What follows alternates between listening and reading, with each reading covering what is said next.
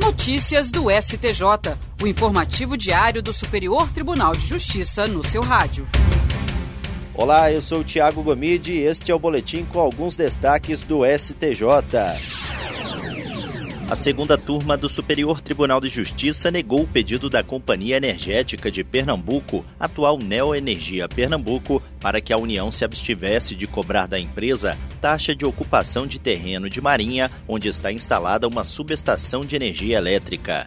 O pedido já havia sido negado pelo Tribunal Regional Federal da Quinta Região, sob o entendimento de que, com a privatização, a Neoenergia perdeu a natureza estatal e não havia mais justificativa para o uso gratuito do terreno de Marinha, localizado em Recife. No STJ, a empresa alegou que, além de ser concessionária de serviço público federal, o imóvel era utilizado estritamente para as finalidades da própria concessão do serviço de fornecimento de energia elétrica, o que garantiria a ela o direito da cessão gratuita colegiado da segunda turma negou o provimento ao recurso. A relatora, ministra Suzete Magalhães, destacou que, mesmo que a empresa seja concessionária de serviço público federal, ela passou a ser integralmente privada e a executar atividades com finalidades lucrativas e, por isso, a cessão de uso do imóvel deve ser onerosa.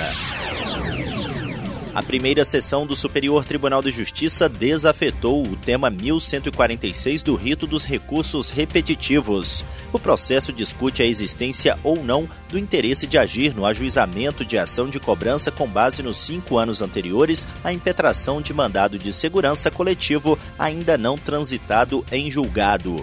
A decisão do colegiado foi motivada pela superveniência de fato novo que modificou de forma significativa as peculiaridades do caso analisado, além de estar baseada nas disposições do Código de Processo Civil que prevêem solução integral do mérito na questão em prazo razoável.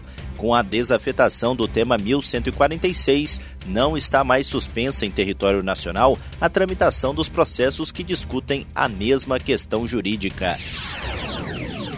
A segunda sessão do Superior Tribunal de Justiça fixou duas teses sobre veículos agrícolas e seguro de danos pessoais causados por veículos automotores de vias terrestres, o DPVAT. Na primeira tese, ficou definido que o infortúnio qualificado como acidente de trabalho também pode ser caracterizado como sinistro coberto pelo DPVAT, desde que estejam presentes elementos como acidente com veículo automotor terrestre, dano pessoal e relação de causalidade. Já a segunda tese estabelece que os sinistros que envolvem veículos agrícolas passíveis de transitar pelas vias públicas terrestres estão cobertos pelo DPVAT.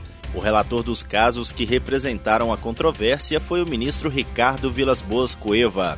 Ele ressaltou que o DPVAT possui natureza de seguro obrigatório de responsabilidade civil para indenizar beneficiários ou vítimas de acidentes, incluindo o responsável pelo infortúnio e que sofreram dano pessoal independentemente de culpa ou da identificação do causador do dano. Quanto aos veículos agrícolas capazes de transitar em vias públicas, sejam elas asfaltadas ou de terra, em zona urbana ou rural, aptos à utilização para locomoção humana e transporte de carga, como tratores e pequenas colheitadeiras, não podem ser excluídos em tese da cobertura do seguro obrigatório.